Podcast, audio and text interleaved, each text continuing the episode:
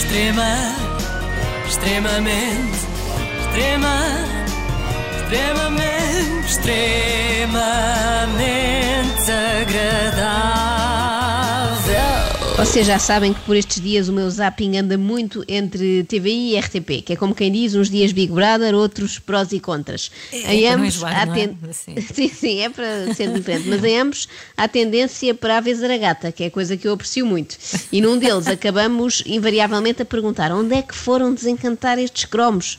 Sim, refiro-me ao prós e contras, evidentemente. Há umas semanas tivemos aqui uma mãe desesperada, pronta para rifar os filhos em direto na estação pública. Agora, tivemos uma bióloga também à beira de um ataque de nervos. Parece-me que a Fátima Campos Ferreira está a substituir muitos psicólogos eh, deste país. As pessoas querem participar no prós e contras para desabafar, essencialmente. Até estranho que nenhuma tenha começado ainda a sua intervenção por dizer: Sabe, o grande problema é com o meu pai. E depois deitavam-se assim para trás. Não, mas vamos lá Anos de conhecer. Exatamente. Vamos lá conhecer a mulher eh, de quem se fala. Eh, há também uh, que envolver a sociedade civil. E eu vou agora à Mariana Sotomayor, bióloga, que está nos estúdios do Porto, viva, a acompanhar aqui o debate. Está nos estúdios do Porto, viva, o que é bom sinal, não é? Que às vezes Ah, apanha-se eu- uma seca tão grande no prós e contras Só que a senhora podia já ter nisso, morrido de tédio. Não, é que houve ali uma pausa, não é? Que eu assim, fiquei logo atenta assim, Porto, ah, há uma bióloga viva. que está viva no estúdio do Porto. Era notícia se, não- se não estivesse, não é?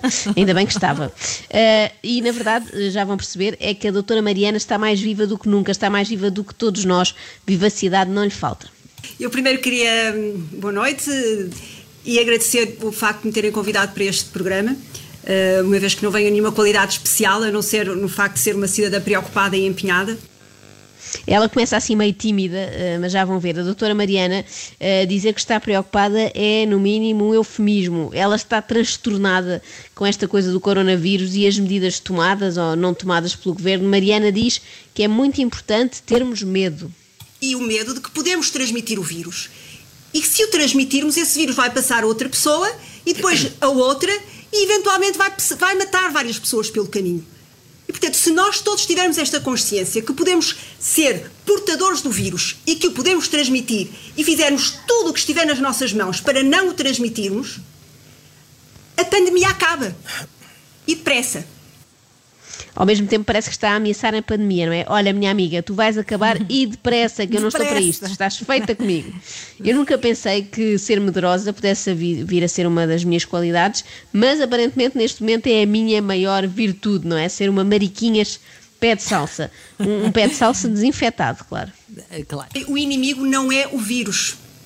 O inimigo é o outro, que transporta o vírus e nos passa ao vírus. E, portanto, isto é essencial que toda a gente perceba isto. Desde o presidente ao primeiro-ministro, que eu não sei se perceberam já, Como quem diz, parece que são estúpidos, pá.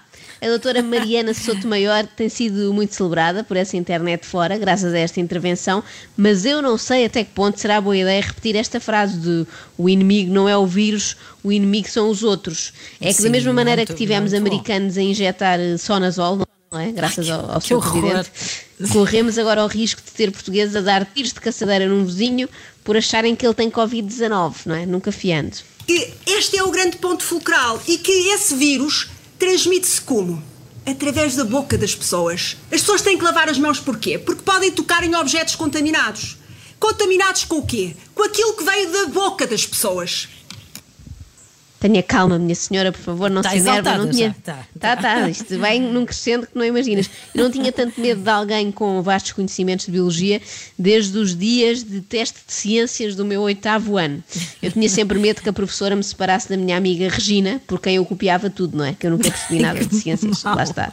Bons velhos tempos, não é? Sem distanciamento social. Hoje em dia vai ser mais difícil copiar para os miúdos. Ah, sim. Ah, e na altura só tapávamos a boca para segredar a resposta certa é a linha B, geosfera. Mais nada. Portanto, se nós taparmos a boca com uma máscara, e eu demonstro, e eu aqui estou sem máscara porque não há mais ninguém nesta sala, porque eu Neste tenho esse pôs medo a de máscara? transmitir. Pois. Hum. assim, eu é muito difícil eu transmitir o vírus a outras pessoas. É extremamente difícil. Isto é algo que eu ainda não consegui perceber porque é que nos países ocidentais não adotam. Pode deixar ficar a máscara que ouvimos perfeitamente. E já percebemos que vamos ter que a usar e vai ser um acessório.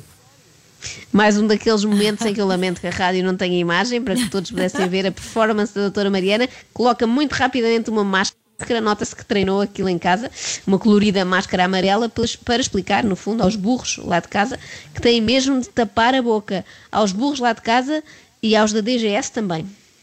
O último comunicado da DGS sobre o assunto falava porque eh, usar máscara é um ato de altruísmo. Não é um ato de altruísmo.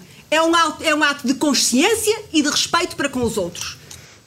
Uh, mas, doutora, desculpe interromper, altruísmo não é uma coisa assim tão diferente de respeito pelos outros. Eu sei que a doutora pois. é das ciências e não liga assim muito ao português, mas se consultar o dicionário verá que altruísmo é precisamente inclinação para procurarmos obter o bem do próximo e esteja descansada que este próximo pode estar distante, não é? Pode estar a dois metros de distância. Sim, não é e próximo, esta inclinação, próximo. exatamente, e esta inclinação também não é assim tanta que faça ao nosso bafo aproximar-se da cara dele. A doutora já está tão indignada com a DGS que já embirra com tudo, não é? Até com as raras vezes em que dizem coisas com as quais concorda.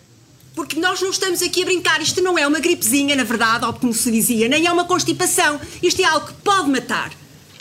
E portanto temos todos que ter esta consciência, temos todos que ter este medo de transmitir e de estarmos a matar uma série de pessoas, porque até podem não ser uma, podem ser muitas. Calma, eu por acaso estou aqui a brincar, mas é só porque é a minha profissão, mais nada. Não grite comigo, que eu tenho cuidado. Eu estou em teletrabalho há mais de 50 dias, juro, não matei ninguém.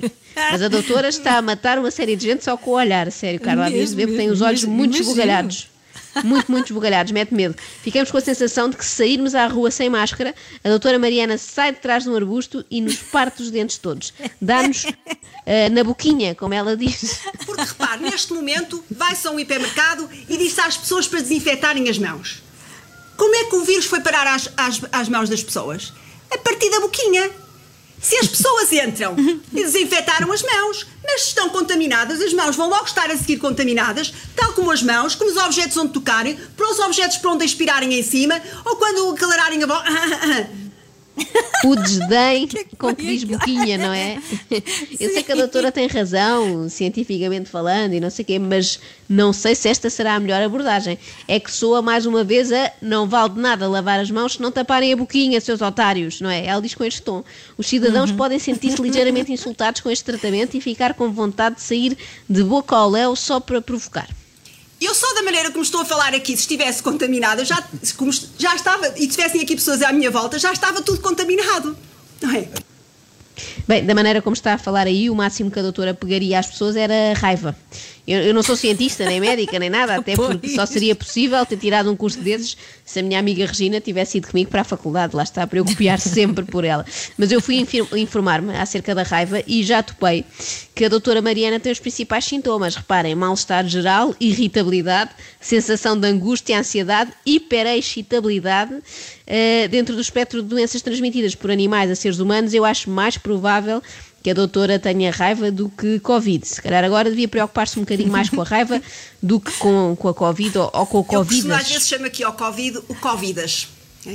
Porque uh, ele veio, uh, digamos, mostrar-nos brutalmente que nós estamos todos ligados. Estamos todos ligados e uh, interdependentes pela nossa condição biológica.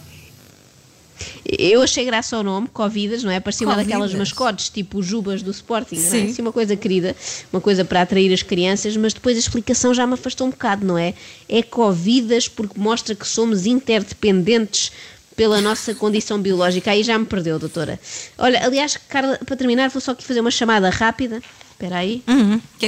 É? Estou, Regina. Olha, desculpa ligar tão cedo. Eu estava aqui a ouvir uma bióloga e não percebi aqui uma parte do que ela diz. Vê lá se me consegues ajudar. Extrema, é muito bom. Extremamente, extrema, extremamente, extremamente agradável.